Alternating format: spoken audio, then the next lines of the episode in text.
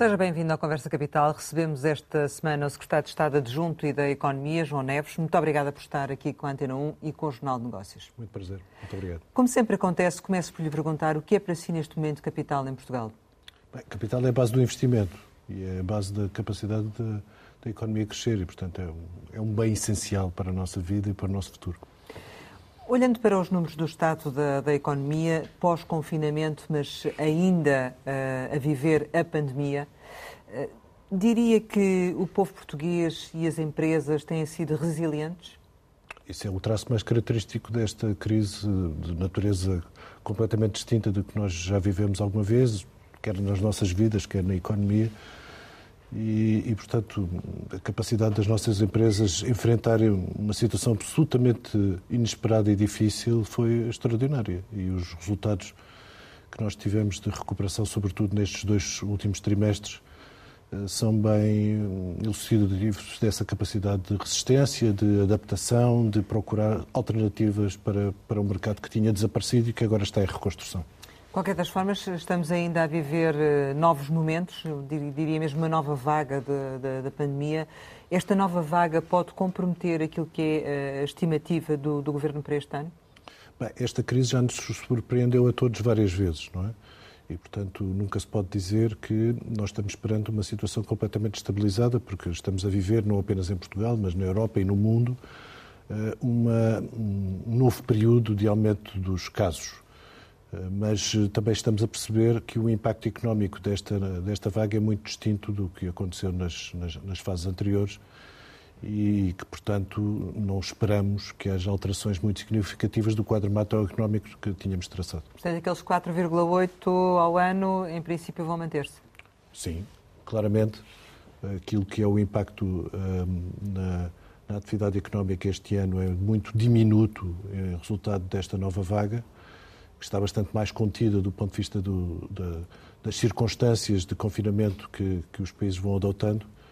E é, é óbvio que o prolongamento desta situação pandémica foi permitindo que as sociedades, mas também as empresas, se fossem adaptando às circunstâncias que vivíamos. E, portanto, não estamos a sofrer aquilo que nos dois primeiros meses todos sofremos, que era o impacto de uma situação absolutamente extraordinária e que não sabíamos como atuar. Na verdade, agora à capacidade de resposta da sociedade e também das empresas a essas circunstâncias distintas.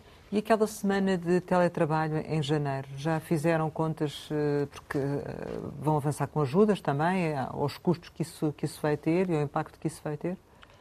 É evidente que vamos adaptando aquilo que foram as medidas no passado, mas também agora, às circunstâncias que vamos vivendo. E, portanto, obviamente, que o impacto de uma semana é muito distinto daquilo que aconteceu uh, em períodos em que o confinamento era muito mais restritivo e nos setores em que, do ponto de vista administrativo, vamos ter regras muito restritivas para o funcionamento, algumas atividades vão ter nesse período alterações que podem levar a que o trabalho normal seja muito difícil, evidentemente estamos a considerar e estamos a dialogar com as associações no sentido de renovarmos os apoios e uh, ainda não fez as contas de, de, de, não, do volume relação, estimado. Em relação àquelas eh, atividades que vão ter restrições de natureza administrativa muito significativas, é muito, são atividades limitadas do ponto de vista económico e temos uma estimativa daquilo que pode ser o impacto, mas estamos a dialogar ainda com as associações no sentido de afinar aquilo que podem ser as medidas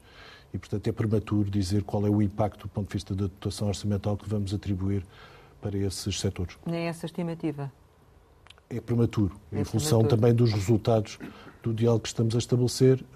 Logo atuaremos abrindo ou, ou, ficando mais restrito em função daquilo que são as circunstâncias. Mas, portanto, há flexibilidade em função daquilo que for claro que o, o, reporte das, das associações claro, claro para, para aumentar uh, esse, esse, esse, essas ajudas? Claro que sim. Nós temos tentado ter uma atitude de compreensão face às, às, situações e de diálogo permanente com as estruturas associativas que representam as atividades económicas.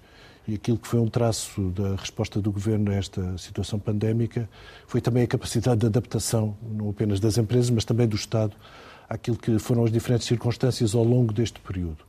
E, portanto, desse diálogo vamos com certeza perceber até onde devemos ir para que aquilo que foi o traço mais característico da nossa intervenção, que foi proteger empregos e manter empresas possa também, neste caso, ser num período muito mais restrito do ponto de vista do impacto, mas também possa ser a continuidade dessa orientação. Mas já que falamos em empresas, Sr. Secretário de Estado, o país está a sair de uma das maiores crises económicas da história. Não é pedir demasiado às empresas uh, que façam o maior aumento de sempre do salário mínimo? Bem, a visão de catástrofe em relação ao aumento do salário mínimo sobre o emprego, eu acho que está desmentida pelo aquilo que foi a evolução quer da criação de emprego, quer versus aquilo que foi a evolução do salário mínimo. E, portanto, nós tivemos um crescimento muito significativo, mesmo contando com o ano de 2020 e 2021, daquilo que, foram, que foi a criação de emprego. Estamos numa, numa, numa fase de criação também nesta, neste período em que a procura está a aumentar e, portanto, nós não podemos olhar para o salário mínimo como uma restrição do ponto de vista da capacidade de adaptação das empresas. Aliás, aquilo que é mais importante para que a nossa evolução seja mais forte e mais sustentada no futuro é precisamente que o investimento por posto de trabalho seja maior. É isso que determina que o aumento da produtividade seja maior do que temos assistido até agora. E é esse o traço principal. A restrição não vem do lado dos salários, vem sobretudo da capacidade de criar valor e objetivamente com pessoas com maiores qualificações e, portanto, naturalmente também com salários mais elevados, nós poderemos tirar um rendimento superior. Mas eh, já vamos falar sobre investimento mais à frente, mas ainda sobre uh, questões específicas das empresas, elas lidam, para além de tudo mais, com a crise da energia, o aumento dos custos de transportes e, em muitos casos, a escassez de matéria-prima. O Governo ponderou estes fatores quando determinou o aumento do salário mínimo? Claro que sim. Nós estamos numa situação em que o aumento abrupto da procura determinou de falhas do ponto de vista da cadeia logística de, de, diferentes materiais e também um impacto significativo ao nível dos custos. A energia é todo um outro problema. Ela está muito determinada por uma situação geopolítica que, enfim, todos assistimos, aliás, nos últimos dias, de forma muito evidente, com, eh, sobretudo, ao nível dos custos eh, do gás, porque, do ponto de vista da eletricidade, quer para as empresas, mas também para o, no setor doméstico, a situação, eh, em função das medidas que já foram determinadas pelo Governo, é de previsível estabilidade ao longo do próximo ano. E, portanto, quando se fala em custos aumentados da energia, eles são, sobretudo, o reflexo do impacto do enorme aumento de, de, dos preços do gás, que é muito determinado por circunstâncias de natureza conjuntural. Eu gostava ainda de que tentássemos aprofundar um bocadinho mais essa questão do, dos custos, mas ainda relativamente ao salário mínimo, queria eh, perguntar-lhe se é, o salário mínimo não é um constrangimento para as empresas e se está ligado à questão da produtividade, como diz, então, na verdade, podiam ter aumentado ainda mais o salário mínimo. Não, o aumento do salário mínimo é sempre um equilíbrio.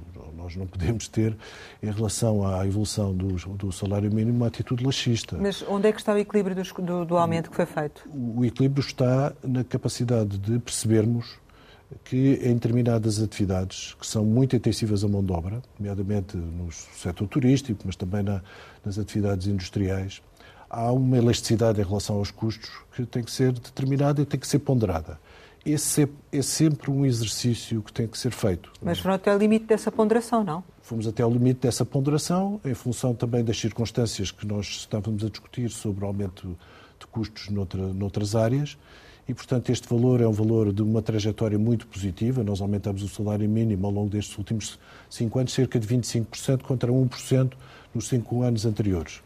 Eh, a criação de emprego verificou-se mas tem que haver sempre uma ponderação que limita a ambição que todos desejamos ter de um aumento uh, substancial do salário mínimo em função também da evolução económica nos próximos anos. E é essa, é essa a ponderação que em cada momento tem que ser feita. Se tiveram em conta esta questão do, dos, dos, custos dos combustíveis, dos custos de, de eletricidade, quanto... Tanto quanto é possível estimar do ponto de vista da evolução de, de, de certo tipo de custos, sobre os quais não há regulação pública e que, e que, portanto, tem um mercado que neste momento é muito difícil de prever com exatidão, nomeadamente os custos de energia uh, ao nível do gás Houve uma semana que aumentaram 40%.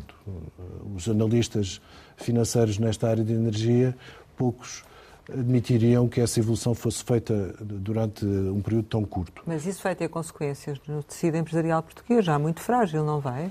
Vai ter consequências naquilo que é a atividade económica na Europa. Estes custos não são particularmente distintos em Portugal, este aumento de custos não é particularmente distinto em Portugal do que nos outros países. Mas as bases também são diferentes, não é?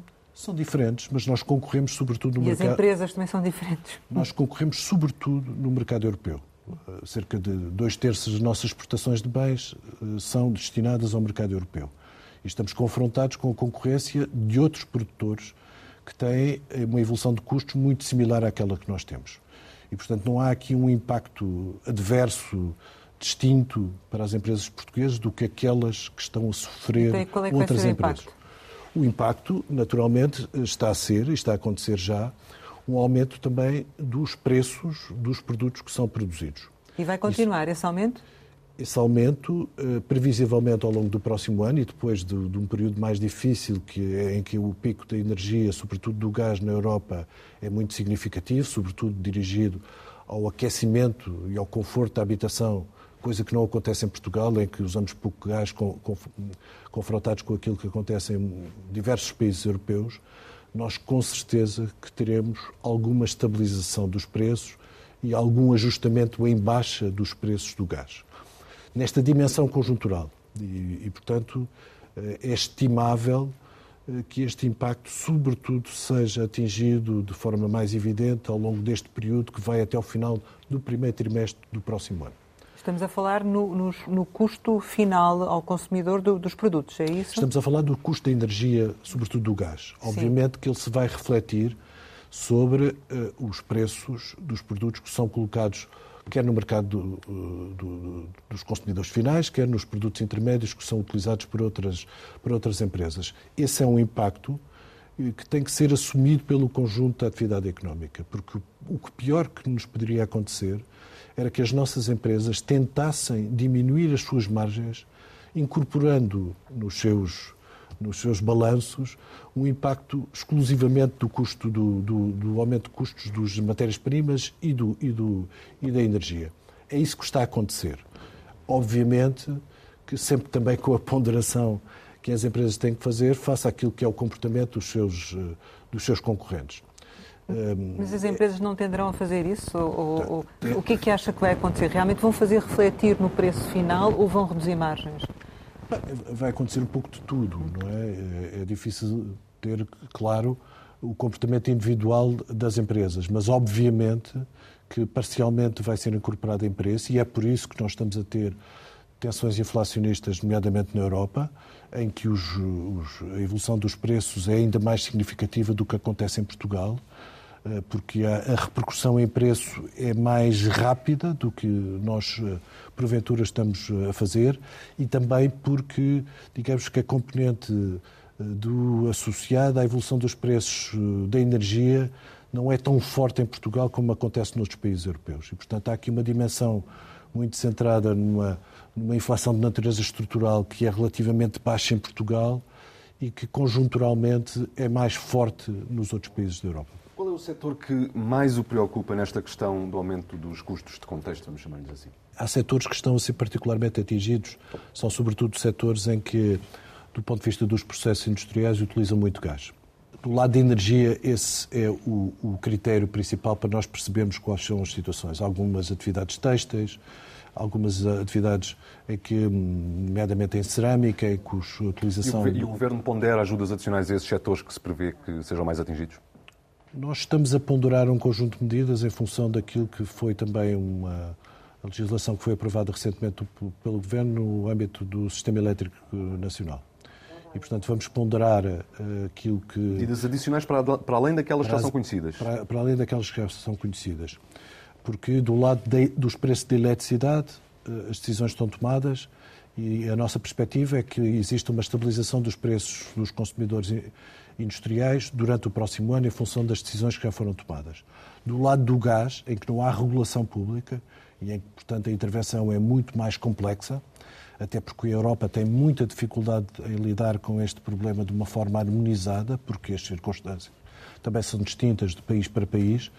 Vamos tentar encontrar medidas mais específicas, mais dirigidas, não tão abrangentes, porque como não há regulação pública, é muito mais complexo ter um conjunto de medidas de aplicação generalizada. Quer dar um exemplo? Eh, vamos ponderar, estamos a ponderar Só ainda. para percebermos o tipo de medidas, não é? Medidas que permitam compensar parcialmente os custos de, o aumento de custos de energia, sobretudo nos grandes consumidores de, de gás. São medidas muito específicas, muito orientadas para encontrar formas de natureza conjuntural de resposta à, à situação que nós, que nós, vivemos. Eh, elas vão decorrer da apreciação que o Sr. Presidente da República com certeza irá fazer do diploma sobre o Sistema Elétrico Nacional e, em função disso, ponderaremos a decisão a tomar. Em relação ao consumidor final, é, é, avisado, se calhar, desde já, dizer às pessoas que a partir de janeiro há muita coisa que vai uh, aumentar e que se vai fazer refletir no, no seu bolso, ou não? Nós estamos a assistir, em algumas áreas mais do que noutras, alguma evolução dos preços, nomeadamente nos produtos alimentares. Uh, aquilo que está a acontecer é, em função das dificuldades de abastecimento e do aumento da procura que estamos a assistir, algumas dificuldades e algum aumento de preços. Eu prevejo, e, é, e esta previsão é também o resultado da apreciação que conjunto de instituições financeiras, quer da União Europeia, quer do, dos Estados Unidos, fazem, que nós estamos perante uma evolução da inflação que é sobretudo natureza conjuntural e que as bases estruturais da evolução da, da inflação estão muito contidas. Obviamente que o prolongamento das dificuldades de abastecimento pode conduzir para o prolongamento também destas tensões. Vamos esperar que não.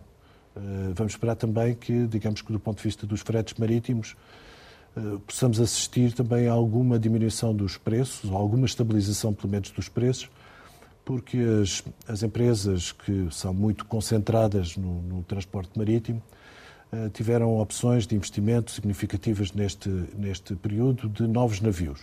Sabemos bem que isto é uma resposta que não é fácil de fazer no imediato, mas a tendência é para um aumento da oferta do lado dos fretes marítimos e, portanto, isso vai com certeza refletir-se numa estabilização dos preços. Há uh, vários setores que se queixam de dificuldade em contratar, de falta de mão de obra. Em que medida é que isso está a ser um entrave à retoma? Bem, uh, nós temos uma tendência demográfica que nós conhecemos, não é? Os estudos apontam para uma diminuição sensível da, em função da natalidade da nossa população. E esse é sempre um entrave ao crescimento económico.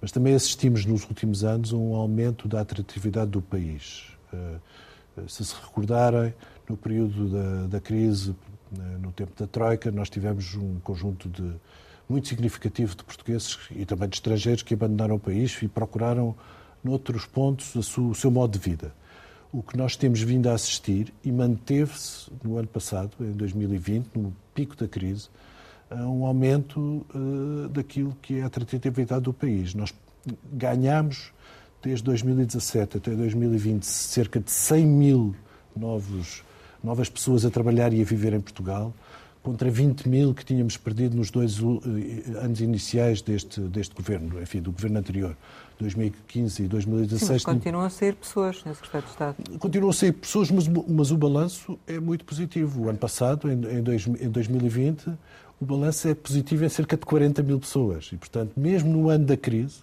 a expectativa que as pessoas tiveram de vir, viver e trabalhar para Portugal foi positiva. A nossa resposta eh, tem que ser a continuidade desta, desta atratividade do país, porque se a demografia é o que é, nós temos que procurar fora aquilo que são as pessoas que são necessárias para que o nosso potencial de crescimento se possa manter ou aumentar. É isso que está a acontecer e é isso que nós desejamos que no futuro possa acontecer. As medidas de apoio que o Governo foi lançando ao longo de todo este período da pandemia uh, permitiram salvar muitas empresas e muitos postos de trabalho, o que isso uh, não coloca dúvidas a ninguém. A pergunta é, terminadas as ajudas públicas, não teme que para muitas empresas esteja a chegar uma espécie de hora da verdade e que acabem por não conseguir sobreviver? Hum, essa discussão é uma discussão que tivemos ao longo destes últimos meses, sobretudo sobre a questão das moratórias, que atingiram valores muito significativos. Aliás, nós tivemos a capacidade de resposta também da nossa economia foi muito motivada por, por, pela capacidade de limitar os estragos que resultaram de, enfim, de, dos níveis de procura serem muito mais baixos e, portanto, naturalmente as responsabilidades das empresas eram muito difíceis de cumprir no período que vivíamos. Portanto, as moratórias foram absolutamente essenciais. Nós assistimos a uma quebra muito significativa dos valores em moratória ao longo deste ano, cerca de 60% de quebra, eh, sem impacto significativo naquilo que é eh, a evolução das empresas. Nós estamos com um nível de insolvências muito baixo e ele tem-se vindo a manter.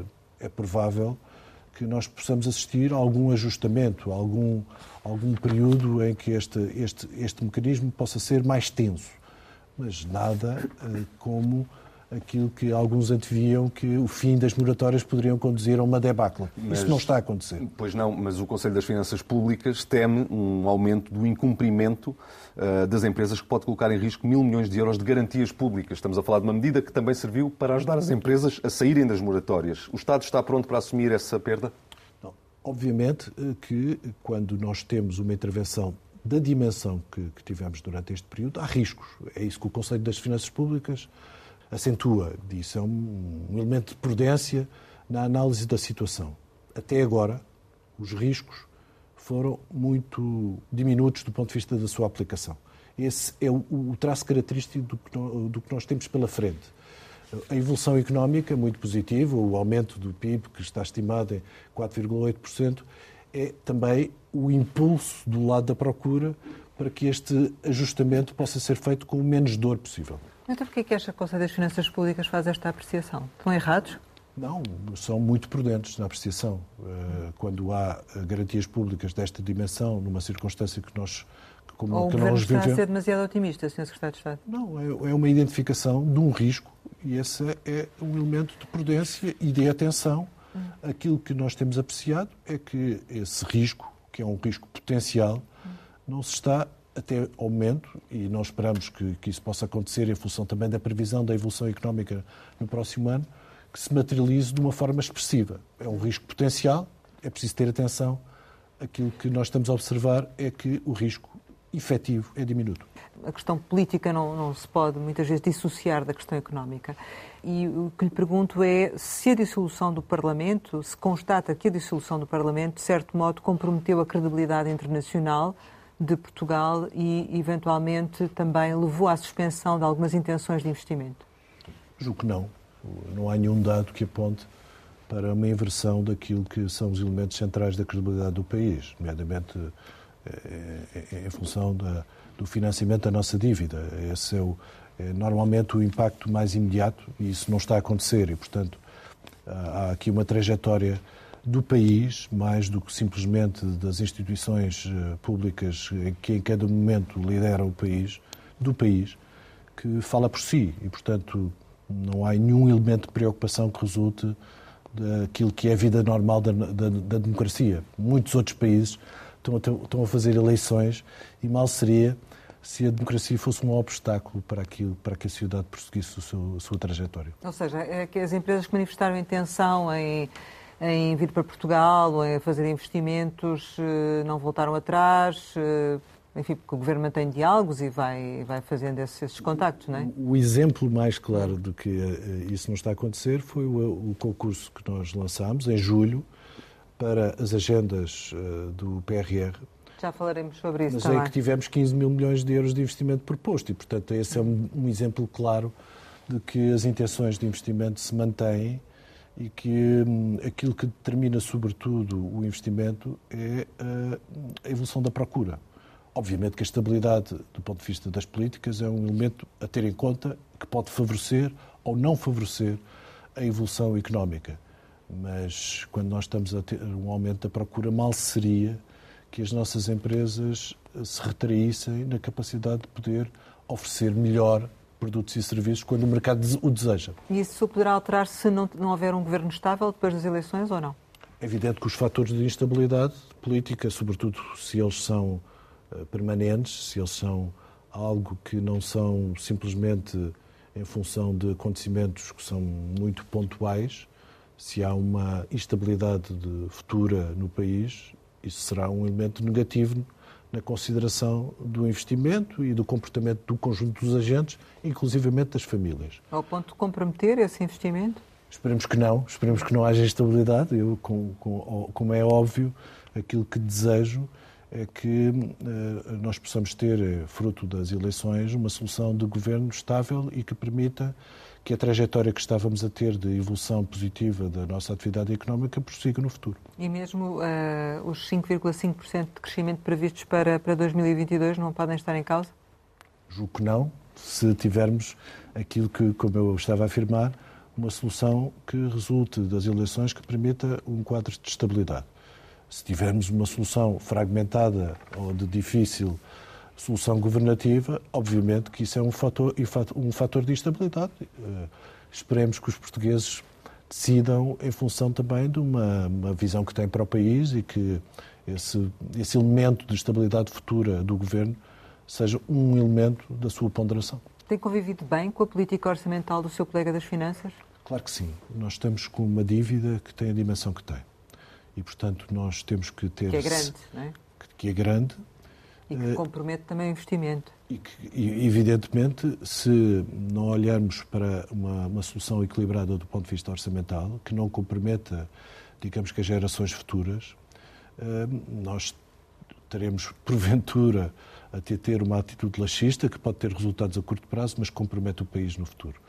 E, portanto, há sempre uma tensão, que é óbvia, entre aquilo que são necessidades de curto prazo e aquilo que é uma dimensão estrutural que tem que ser ponderadas aquilo que é o resultado dessa, dessa, desse confronto eh, entre questões de natureza conjuntural e questões de natureza mais estrutural, tem que ser uh, uma solução que, que permita que não apenas os, os, nossos financiadores, mas também que a nossa atividade económica possa cumprir a sua função. E a economia está do lado estrutural ou conjuntural?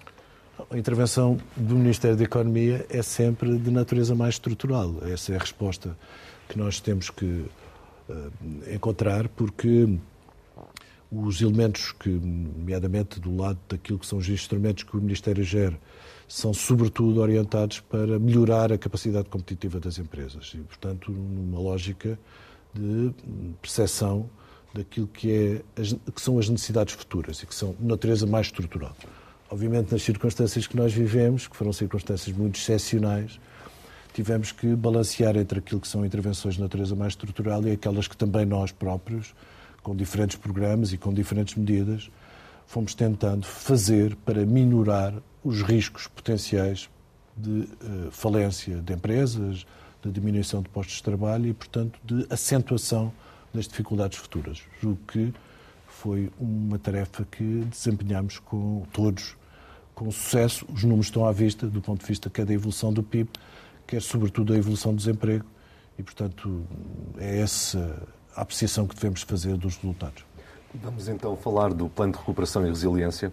Há 64 projetos pré-selecionados nas agendas eh, mobilizadoras. Quantos é que efetivamente vão receber o apoio que procuram?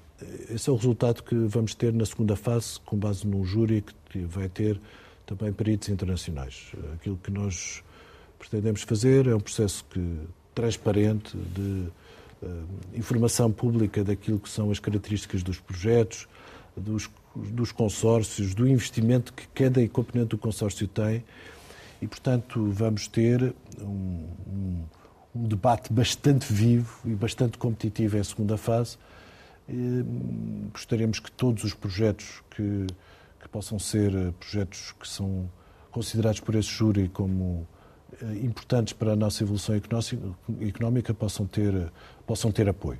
Eh, estamos ainda a meio deste campeonato de avaliação dos projetos.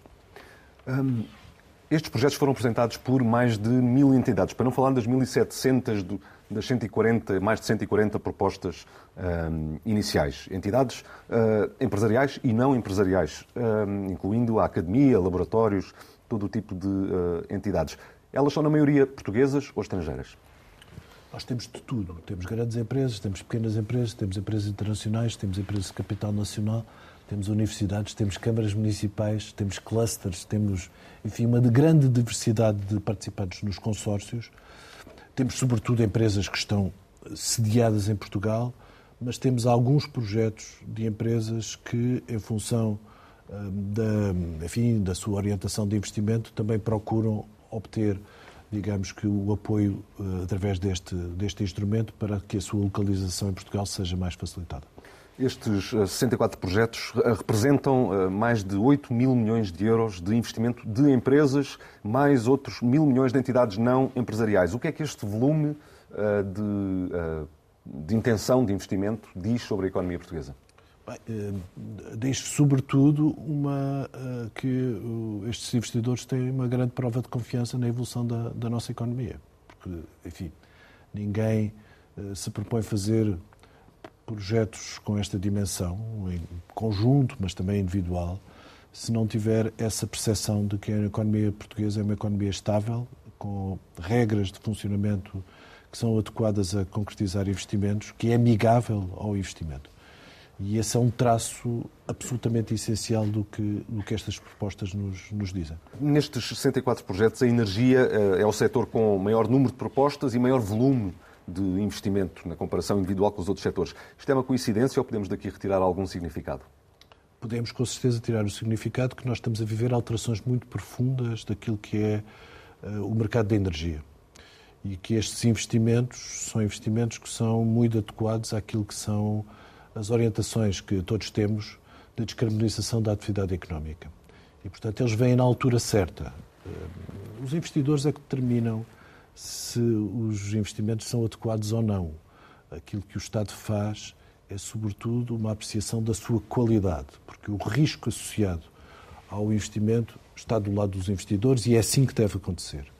O Estado permeia, sobretudo, propostas que são estruturadas e correspondem a necessidades que são bem uh, uh, concretizadas.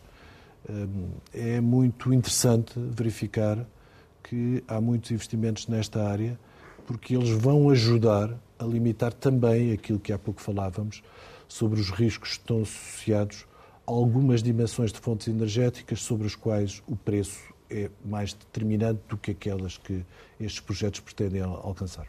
Relativamente à capacidade de acolher todos estes projetos, ou à falta de capacidade de acolher todos estes projetos, eh, o Governo já disse, eh, e aliás vários membros do Governo já referiram, que podem depois vir a ter cobertura no PT 2030. Essa será efetivamente a opção ou a opção será uh, o recurso a empréstimos junto ainda da bazuca?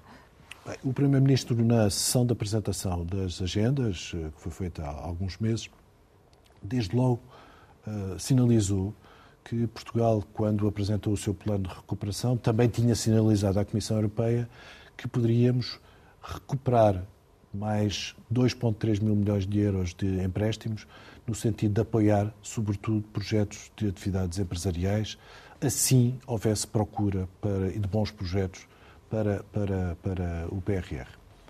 E, portanto, vamos com certeza, neste processo de avaliação, ter condições de perceber se essa sinalização que foi feita, que o Primeiro-Ministro deu nota na sua apresentação deste, destas agendas, será necessária ou não.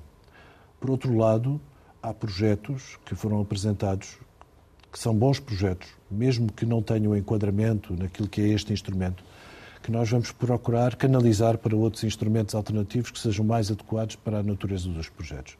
Desde logo para uh, projetos que podem ser suportados em outras áreas do próprio PRR, se da descarbonização, que, enfim, temos também uma dotação muito importante uh, no PRR e que corresponde a uma aposta muito forte de, do, do Governo. E, portanto, vamos encontrar as soluções que são mais adequadas a projetos que também são projetos bem estruturados, bem pensados, eh, bem, bem suportados do ponto de vista das, das intenções de investimento e encontrar soluções um para isso. de soluções, digamos assim. Misto de soluções. Tem noção de, de, qual tem sido o envolvimento das empresas portuguesas nos outros PRRs da Europa? Bem, o que eu tenho a noção é que o nosso PRR, sobretudo nesta, nesta área do apoio direto às empresas, está a ser mais rápido do que nos países europeus. Enfim, nós, nós temos muita tendência para olhar para os outros e dizer que eles estão a ser, estão a ser hum, mais capazes de responder a necessidades imediatas. O que, o que nós podemos perceber da evolução dos outros PRRs. O nosso foi um dos primeiros a ser aprovado, foi não é? Um dos primeiros a ser aprovados e um dos primeiros a ser lançado. Hum. Esta medida das agendas do PRR foi a primeira medida, foi o primeiro aviso do PRR e foi dirigido às empresas. Então não e tem ideia, é isso? Tenho ideia que nós estamos a ter uma capacidade de resposta, de concretização do nosso PRR mais forte do que alguns dos nossos concorrentes. Sim. Mas eu perguntava-lhe em relação ao envolvimento das empresas portuguesas nos outros PRRs. Estão demasiado atrasados, é isso? Então, os outros estão demasiado atrasados. Nós temos uma situação, por exemplo, em Espanha, em que há muitas limitações do ponto de vista da apresentação ainda de propostas. Há um conjunto de pré-decisões tomadas mas os avisos eh, são ainda muito limitados do ponto de vista da sua concretização. Ainda assim, o Tribunal de Contas eh, alertou para o risco de incumprimento do, do PRR e por isso eu pergunto, as, as, instituições que estão envolvidas neste processo foram dotadas de capacidade humana e técnica para poder corresponder uh, ao processo? Essa é uma, uma questão essencial do ponto de vista da gestão deste programa. É um programa com características distintas daquilo que nós já há muito tempo estamos habituados a fazer e fazemos-lo com sucesso. O PRR tem desafios diferentes. E é por isso que já houve uma decisão do Governo no sentido de reforçar, dirigido à gestão exclusiva do PRR, um conjunto de instituições centrais para a execução do mesmo. Na área do Ministério da Economia isso aconteceu forma muito expressiva, nomeadamente o IAPMEI, que é uma instituição central Mas já para aconteceu ou vai ainda já acontecer? Sim. Já houve uma decisão tomada, vamos operacionalizá-la no mais curto espaço de tempo. O que é que foi essa decisão? Foi de reforçar os meios humanos, técnicos e financeiros, do, nomeadamente do IAPMEI, mas de outras instituições que têm intervenção no PRR, no sentido de reforçar a sua capacidade de resposta para um, um, programa que é bastante exigente e que necessitaria, obviamente, de ter mais condições de, de gestão. Estamos praticamente a concluir, mas há aqui ainda duas eh, questões que queria colocar e uma tem a ver com o PT 2030, porque terminou a consulta pública. Eh, já nos pode dizer mais ou menos o nível de contributos que daí surgiram e que vão ser acolhidos pela, na base do, do, da proposta a fazer? É o Ministério do Planeamento que centraliza essa, essa consulta, os resultados dessa consulta, hum, nós estamos muito, temos muito claro de que, hum, digamos que a base de, de, consenso em relação às propostas que o Governo apresentou existe, eh, digamos que quer as audições prévias, quer com os parceiros sociais, quer com as estruturas associativas empresariais, quer com os sindicatos, quer com outras entidades, permitir olhar para este Portugal 2030 com uma grande base de confiança e uma base de consenso em relação à sua orientação, vamos com certeza incorporar um, aquilo que foram os contributos mais específicos que naturalmente puderam aparecer nesta, nesta consulta, mas a base daquilo que é o programa, ela está com certeza estabilizada. O Governo está praticamente a concluir as suas, eh, suas, as suas funções, uh, temos eleições em janeiro. O que é que eh, lamenta não ter conseguido fazer? Até porque uh, aquilo que estava previsto acabou por ser uh, um bocadinho uh, alterado em função do que foi a própria pandemia. Sim, a pandemia alterou substancialmente aquilo que foram as dimensões de resposta mais estrutural, sobretudo numa área como a, como a que represento, no Ministério da Economia, sempre desejamos fazer. O que é que gostava de ter feito e não fez? gostava de ter agido de forma mais rápida em algumas dimensões que só foi possível concretizar agora, nomeadamente o Governo aprovou legislação que é muito importante de criação de uma estrutura legislativa de base dos centros de interface. Sistematicamente dizemos que temos que incorporar mais conhecimento na atividade económica e nos produtos que as empresas fazem. As instituições de interface são muito importantes para que a articulação entre conhecimento, entre conhecimento que é produzido nas universidades, nos centros de investigação, possa ser colocada à disposição da sociedade e das empresas. Esta era uma medida que eu desejava ter feito há mais tempo, foi concretizada no limite. Essa já não conta. Foi concretizada no limite, mas eu acho que fico bem com a minha consciência de poder ter feito a, a, no limite da, daquilo que é a ação do Governo. Hum. E gostava de ter baixado o IRC eh, das empresas? A discussão sobre os impostos às empresas é também muito interessante, porque aquilo que foi a orientação do Governo foi, sobretudo, de ter capacidade de agir do lado dos impostos para as empresas poderem reinvestir os lucros retidos e que, em vez de serem distribuídos, são investidos na própria empresa. Essa é uma, uma, uma atitude muito, julgo muito sábia, no sentido de favorecer os comportamentos empresariais que se orientam para maior capitalização das empresas, mais orientação para o investimento, porque é por aí que nós podemos ter capacidade concorrencial mais forte. É isso mais importante do que simplesmente, por exemplo, baixar o IRC de forma muito limitada e isso aproveitava quer as empresas é com uma boa orientação. As empresas estão sempre a pedir isso e as associações também, não é? é Portanto, lá saberão que faz falta, não é? é? Mas o debate sobre, sobre os impostos é um debate bastante complexo do ponto de vista técnico e se tivéssemos oportunidade para tal, se calhar teríamos uma conversa mais longa aqui. Sr. Secretário de Estado, chegamos ao final e, como habitualmente, costumamos lançar algumas palavras para uma resposta rápida. A primeira é Ponte Sor. Fui onde nasci, dentro de uma fábrica de cortiça. Portanto, eu sou um homem da indústria desde o nascimento até agora. Isqueté? Onde fiz mestrado em Administração e Políticas Públicas e onde pude atualizar, digamos, com uma visão da capacidade da administração pública ser mais ativa em prol do desenvolvimento económico. Concertação social? É absolutamente essencial para a convergência entre aquilo que é a ação do Estado e a ação dos parceiros. TAP? Um assunto difícil. Maioria absoluta? A estabilidade não é necessariamente sinónimo de maioria absoluta. Rui Rio? Um contabilista. Sonho? O sonho é de ver um país eh, mais próspero. Natal? A festa da família. Ano Novo? A renovação dos nossos sonhos. Portugal?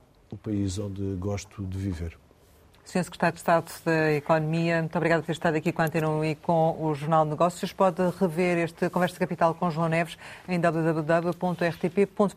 Regressamos para a semana, sempre neste dia, esta hora, e claro, contamos consigo.